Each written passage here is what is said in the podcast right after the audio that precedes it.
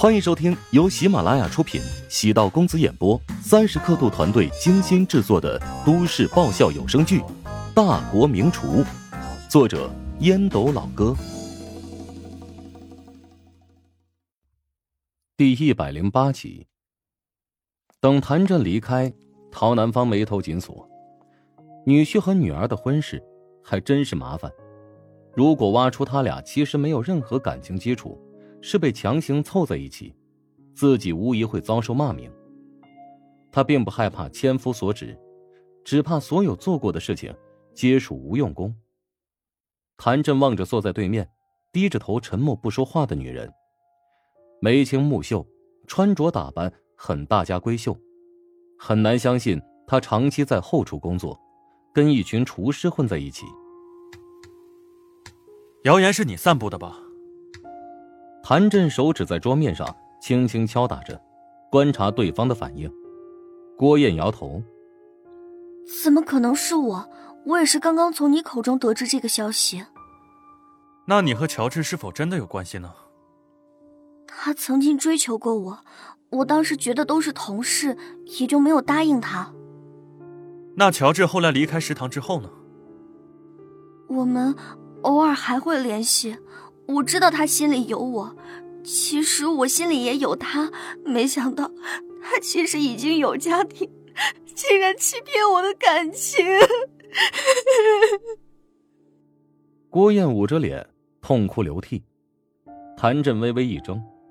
郭燕的话虽然不能全信，但作为女人亲口承认两人的关系不浅，说服力很强。谭震叹了口气。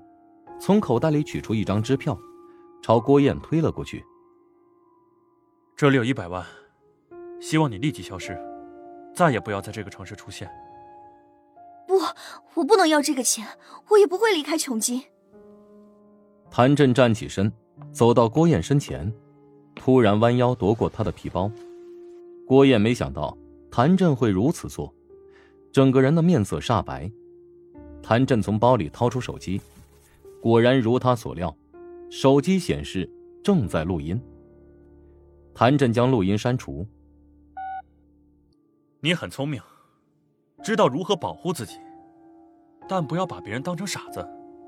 你的位置太低了，不知道怀香集团的真正实力。虽然现在网上传的风声鹤唳，但只要怀香集团出手，可以轻而易举的将所有的绯闻全部清除。我奉劝你一句。拿着这笔钱，赶紧走人。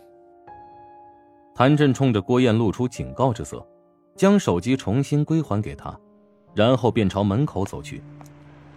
一辆黑色的轿车停在门口，谭震直接坐入后排，眨眼间消失不见。郭燕将支票捏在手中，红润的嘴唇不停的颤抖，他的心情很激动，没想到。计划真的成功了。一百万对于怀乡集团而言不算什么，但对他而言是一笔巨额财富。在怀乡酒楼后厨工作二十年，恐怕也攒不到这么多钱。包通一直守在隔壁桌，这时候走了过来。郭燕迅速将支票收起来。包通焦虑的问：“谈的如何？”“不怎么样。”他警告我，让我赶紧离开这个城市，不然就采取报复手段。太嚣张了！你手机录音没有？将这段录音交给记者，相信他们会很感兴趣。啊，他是一个老江湖，一眼便识破了我的花招，录音被删除了。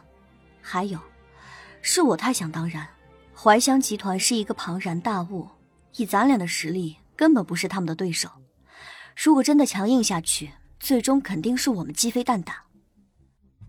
那你的意思是这件事就算了？不然呢？如果你不怕死，就继续跟他们对着干。哼，怀乡集团有专门的法务部门，也可以聘请最优秀的律师打官司控诉你造谣生事，可以让你把牢底坐穿。造谣生事也是咱俩，你可逃脱不了责任。投诉电话都是你的，跟我有什么关系？你他妈的过河拆桥！哼，好自为之吧。郭燕提着包，踩着高跟鞋离开。她现在需要去怀乡酒楼辞职，因为没有转正的缘故，辞职的流程会非常简单，不需要通过集团总部审批。包通坐在位置上，总觉得不对劲儿，从头到尾自己就跟傻子一样，被郭燕无情的愚弄，但他又想不清楚，郭燕在什么地方给自己挖了个大坑。郭燕的包里揣着一百万元，尽管是一笔巨款，但还不至于让他满足。他需要好好利用这笔钱，创造更多的机会。陶南方在病房内一直等待谭震的回复。老板，那女人收了支票。她给你的感觉怎么样？是一个很会演戏的女人，不可掌控。我知道了。辛苦你了，时刻关注舆论动向，有任何风吹草动，及时跟我汇报。陶南方将手机丢到一边，走到阳台上，天气晴朗，绵云朵朵，但他的心情却不大好，因为乔治与郭燕的事儿，让他感觉很不舒服。乔治竟然有了背叛婚姻的苗头。昨天第二轮选拔赛结束之后，陶南方跟郑泽见了一面。郑泽对乔治很是欣赏，不仅认可了乔治的实力，而且还觉得他能够扛起淮南菜系的旗帜。甚至，从郑泽的语气，似乎有收乔治为徒的想法。陶南方当时没搭茬乔治是淮南菜系的厨师，若是拜齐鲁菜系的国厨为师，难免会惹来非议。郑泽明知自己会为难，还主动暗示。足见他对乔治有多么欣赏。陶南方一方面为自己的火眼金睛而感到开心，另一方面也为乔治的潜力而深感戒备。乔治不仅是在厨艺上有惊人的天赋，而且在经营管理上也有自己独到之处。集团在他第一轮的创新菜基础上加入了网红元素，果然收到奇效。现在集团营销部门已经重点研究深挖这一餐饮新元素。从一开始的排斥，到静观其变，再到现在的乐此不疲，乔治间接成为怀香集团运营改革的推动力量。当然，在这一点上，仅有陶南方、宋恒德为数不多的几个人知晓。作为跟随自己多年的下属，宋恒德已经敏锐的嗅到。乔治给他带来的巨大威胁，对陶南方而言，未尝不在计划之中。